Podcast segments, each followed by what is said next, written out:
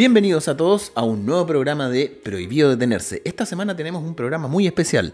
Vamos a estar conversando con Mari Carmen Torres, subdirectora de innovación de DuoQC, Tadachi Takaoka, consultor en ecosistemas de emprendimiento e innovación, eh, Jorge Bizama, uno de los actores principales en innovación social en el sur de Chile. Y este es un programa de celebración de la semana de innovación dentro de DuoQC. Bienvenidos a todos a Prohibido Detenerse.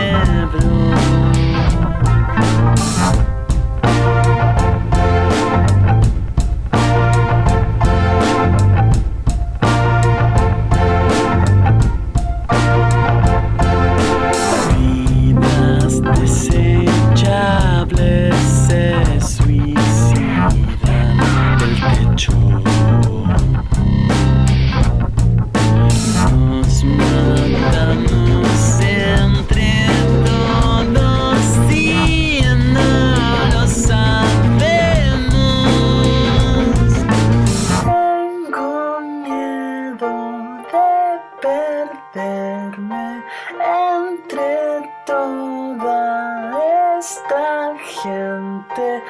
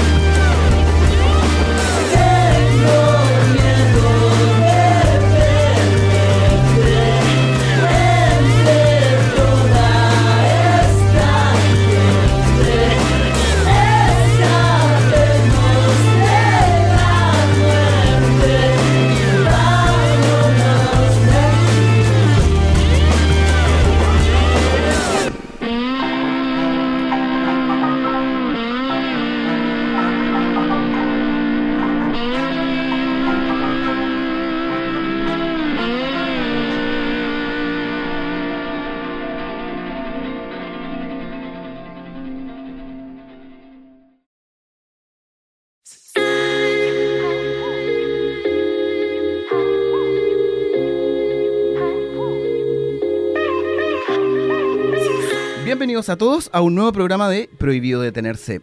En nuestro primer bloque eh, le damos la bienvenida, ¿no es cierto?, a nuestros invitados. Mari Carmen Torres es una gran conocida de nuestra casa, ¿no es cierto? Ella trabaja en Casa Central para las personas que no la conocen. Bienvenida, Mari Carmen, ¿cómo estás? Todo muy bien, muchas gracias por la invitación. Excelente, súper bien. También damos la bienvenida a Tadachi Takaoka. ¿Cómo estás, Tadachi? Bien, bien, súper bien, feliz de estar con ustedes hoy. Excelente. Y al lado mío en el estudio tenemos a nuestro amigo Jorge Bizama. ¿Cómo estás, Jorge? Hola, Rodrigo, bien, bien. Hola, Tadachi. Hola, Mari Carmen. ¿Cómo están, chicos? Miren, esta invitación especial y este programa especial, nosotros por lo general grabamos de, otra forma, ¿no es cierto? Eh, estamos haciendo un conversatorio porque estamos celebrando la Semana de la Innovación acá en Duopuse. Y por eso es que eh, traemos a los mejores referentes a nivel nacional asociados a un tema específico que queremos conversar con ustedes, que es básicamente la innovación social. ¿Qué nos puedes contar tú, Mari Carmen, desde la visión de Duopuse asociado a la innovación social en términos generales? Bueno, Rodrigo, eh, nosotros lo que estamos buscando como un sello transversal en nuestro programa de formación de innovación y emprendimiento es el componente de innovación social. Ya eh, creemos que nuestros estudiantes puedan visualizar oportunidades y desafíos en su entorno, eh, ya sean de, tipo de desafíos de la sociedad civil, del medio ambiente, ellos están mucho más en contacto con el día a día y parte de nuestra nuestro desafío es poder eh, transmitir una serie de conocimientos y habilidades de manera que ellos puedan eh, incorporar esta, esta visión de la innovación social eh, durante la ejecución de sus proyectos, si quieren emprender, si quieren hacer algún tipo de desarrollo. Entonces, estamos ahí tratando de empujar ese, ese sello, hacerle un sello como, como emprendedores Duoc. Ah, mira qué interesante. Oye, y mira, consulta, ¿ya? Y ahora le paso eh, el micrófono aquí a mi, a mi colega que está al lado. Jorge, desde el punto de vista de, un emprendedor que no conoce tanto, dice, bueno, yo estoy, yo estoy comprando vendiendo algo, estoy emprendiendo, supongo. ¿Qué es un emprendedor social? ¿Cómo se conoce un emprendedor social desde el punto de vista como más tradicional?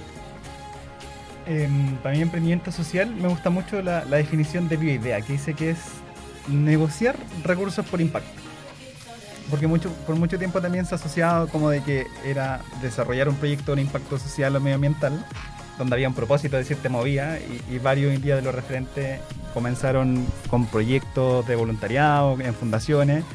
El único pero desde el punto de vista del emprendimiento es que no termina siendo tan sustentable, porque muchas veces no había negociación. Entonces el propósito en el largo plazo, si no se sostiene económicamente, termina muriendo y al final terminaban igual empleándose en otro lado.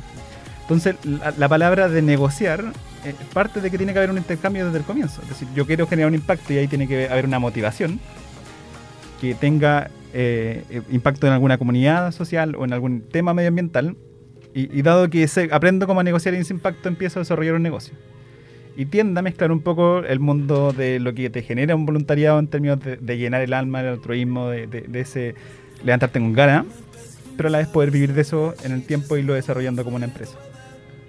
Mira, interesante. O sea, yo le podría decir, por ejemplo, a los, a los emprendedores que tenemos, ¿no es cierto?, acá en la región y en el caso de nosotros en Tubocu eh, puedes ganar dinero en términos generales ayudando y apoyando a las comunidades, al territorio, a la sociedad, incluyendo, etcétera, ¿no es cierto? Sí. De hecho, me acuerdo que uno de los últimos concursos del Duoc, el 80% de las postulaciones tenía impacto social o medioambiental porque también muchos veces resolvían un problema en zonas donde nadie lo resolvía. Entonces también entramos con accesibilidad, de mejorar condiciones en cierta comunidad. Y otros tenían muy presente lo que era el reciclaje, el medio ambiente. Mira, oye, y eh, damos la bienvenida, ¿no es cierto?, a Tadachi. Agradecemos el tiempo que se da, Tadachi. Eh, ¿Dónde estás, Tadachi? Porque veo como que otra luz, ¿ah? como que parece que no son las cuatro y media donde tú estás. ¿Dónde estás? A ver, cuéntanos. Estoy en Tokio, Japón. No, mentira, estoy en Santiago. Santiago. Innovando desde Japón. Oye, Tadachi, y tú, desde tu experiencia, ¿no es cierto? De tus años de experiencia en Corfo, asesorando empresas, ¿no es cierto? Liderando algunas instituciones. ¿Cómo encuentras tú de que los emprendedores, ¿no es cierto?, tratando de aclarar, ¿no es cierto?, eh, cuál es la diferencia entre un emprendedor eh, normal, ¿no es cierto?, y un emprendedor eh, social o un emprendedor de tipo impacto, ¿no es cierto? ¿Cómo ves tú que nosotros podríamos aclarar ese tipo de situaciones para los emprendedores que están creciendo ahora? Y te lo pregunto porque me he topado con una gran cantidad de emprendedores que primero no saben que están emprendiendo y segundo no tienen ni idea que es un emprendedor social, ¿no es cierto? Claro. Mira, es un tema que todavía se discute en el mundo, no hay una definición única. Eh, básicamente desde Social Lab nosotros creemos que los emprendedores sociales se definen no por el tipo de solución que traen, sino que por el desafío que están atacando. O sea, si yo te digo que quiero mejorar la educación de los niños en situación de pobreza, eso lo puedo hacer insertándoles chips con la información, o podría educar a sus profesores para que les hagan clases eh, preocupándose de su fragilidad, o podría hacer sistemas de educación entre ellos para que eh, eh, eduquen por gente en la que ellos creen.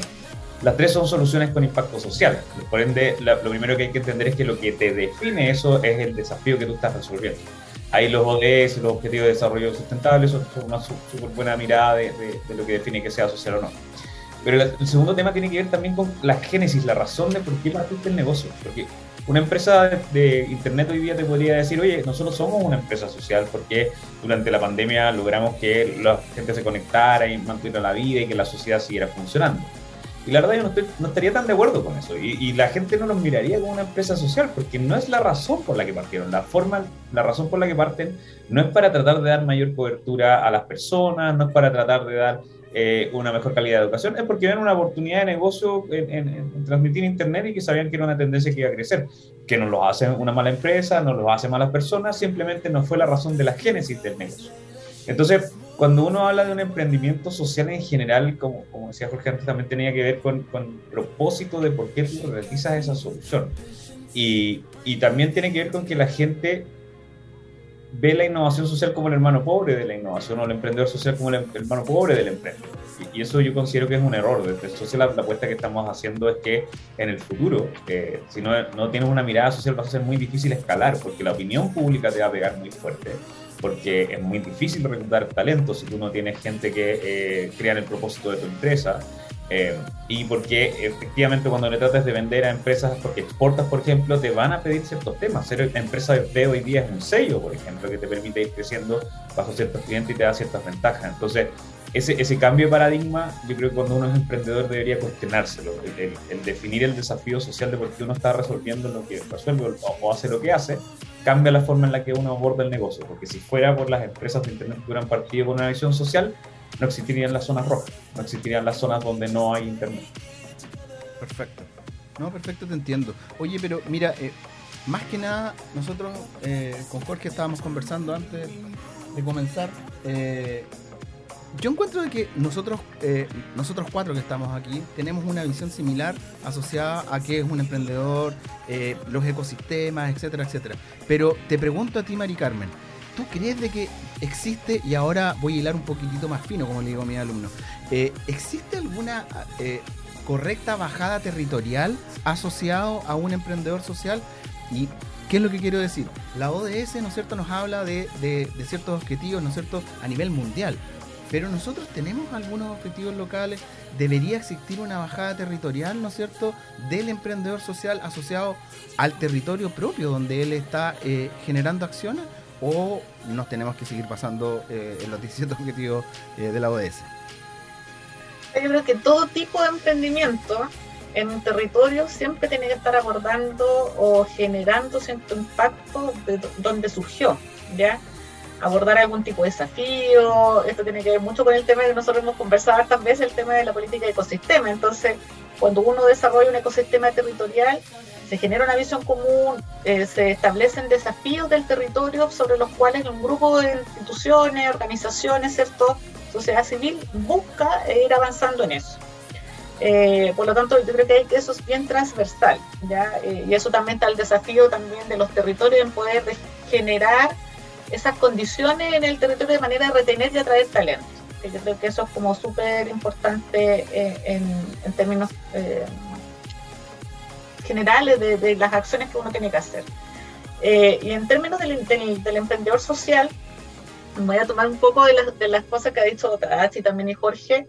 efectivamente uno cuando tiene que mezclar el tema del, del, emprendedor social como desde el propósito por el cual nace el emprendimiento, pero también generando un modelo que les permita crecer económicamente o ser un modelo replicable. Entonces, si bien un emprendedor social puede estar resolviendo eh, problemáticas o, temas del territorio, también tiene que ver la forma de ir variando su modelo de manera que lo permita escalar, porque puede ser que sean los mismos desafíos en otros territorios, pero también si uno quiere hacer crecer esto más internacionalmente, ¿cierto? Si uno se pone más ambicioso en términos del, negocio, tiene que visualizar algún componente eh, que le permita hacer ese escalamiento, ¿ya? no necesariamente quedarse arraigado a lo mejor con problemáticas específicas del, territorio, pero, pero sí, efectivamente, creo que eh, es parte fundamental en términos de, mm, del desarrollo económico, del desarrollo territorial, es, esta componente de,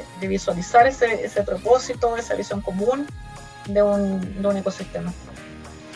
Oye, a, mí me gustaría complementar un punto allá. Y, y, el mejor ejemplo es visualizarse como en febrero 2020. Yo, me acuerdo justo estaba planificando un viaje y estaba compartiendo la pandemia y se veía así como la pandemia algo de, China, como un tema de Asia, como que acá no iba a afectar.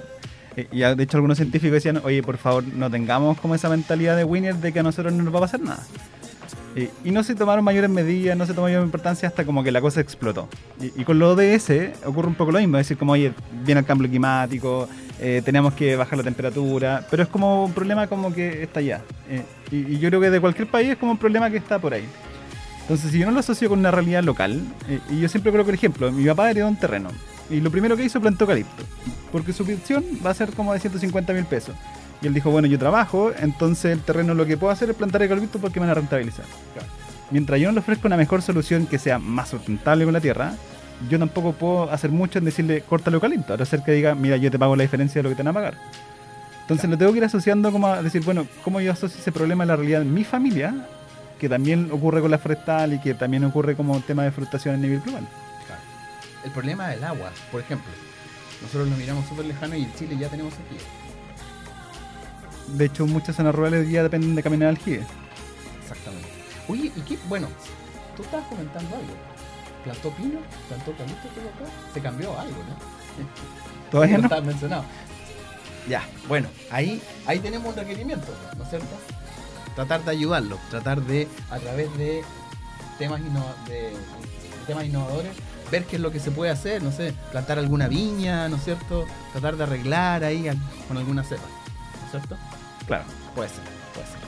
Oye, Tadachi, mira, te quiero preguntar algo, ¿ya? Algo que me pasa bastante con los emprendedores de acá, que me dicen, no, pero eso, eso es muy lejano para mí. No, yo voy a comprar algo en el Express y lo voy a vender acá. No, pero ¿qué? No. Entonces yo siempre trato de sacar ejemplos. Me gustaría saber si tú nos puedes mencionar algún emprendedor.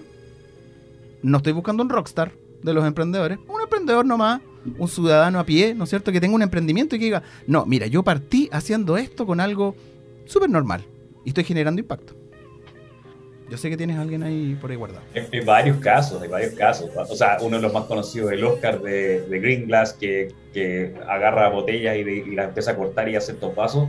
Y claro, uno dice, bueno, cualquiera puede cortar esos vasos y entiende que la lógica está en el marketing y el desarrollo de este personaje que hay detrás de los vasos, que, que es súper como, como espontáneo y ayuda a la gente, tiene una, una mirada súper súper más allá del producto, tiene una, una vibra, una onda en torno a ese tema. Me acuerdo también de, haber mentoreado a, unos chicos que hicieron, en realidad no tan chicos, era un profesor que ya se estaba jubilando, pero su hijo, eh, que estaba haciendo unos libros para educar a los niños mediante juegos.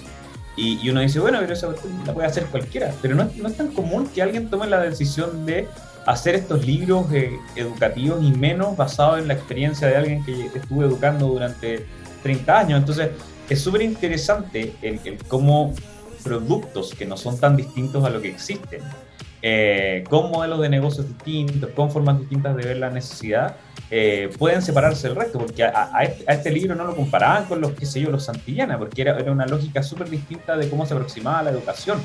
Entonces, ahí el llamado es que, claro, si tú traes algo de AliExpress, estás todo el rato compitiendo por precios. Te dicen, bueno, lo encontré mil pesos más barato. Y eso es una destrucción de valores y la forma más rápida de quebrar.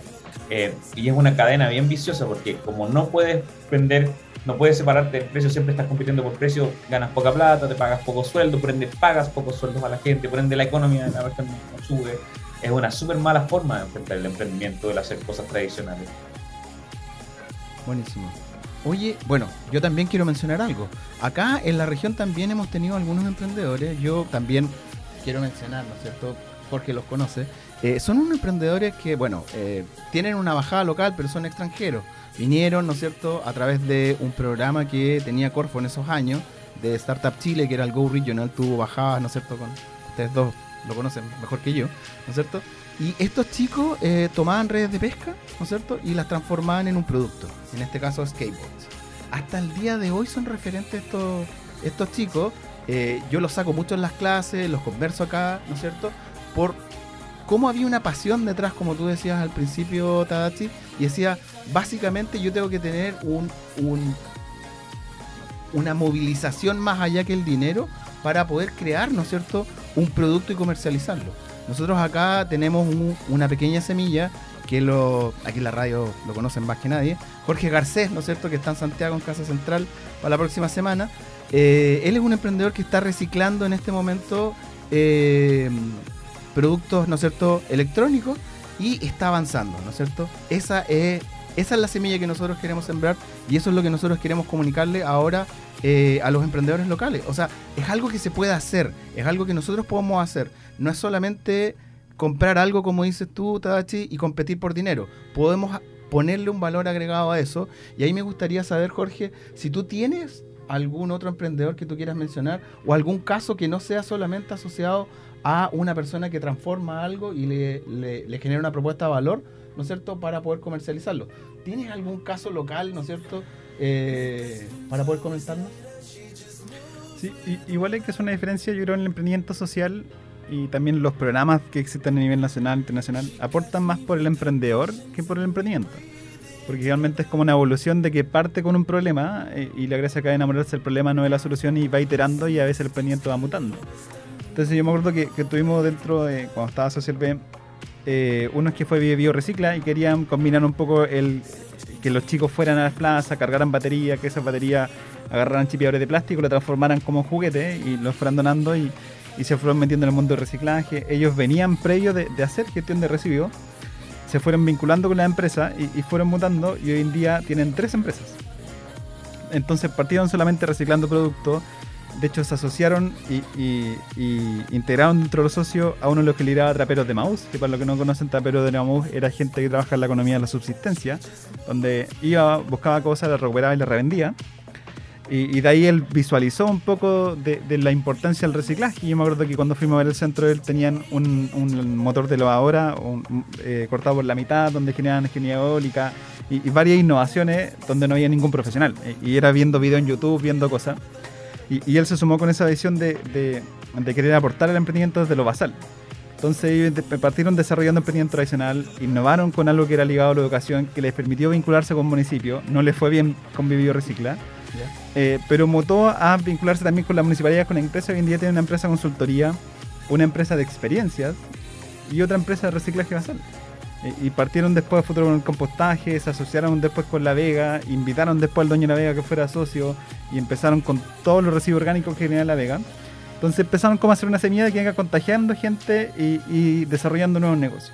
Y hoy en día, si mal no equivoco, después conocieron como otro empresario que querían eh, parcelar unos terrenos para hacerlo de una manera distinta y, hicieron como después una parcelación ecológica donde dentro del costo iba a haber un centro de reciclaje, un centro de acopio, una, un mantenimiento sustentable del agua.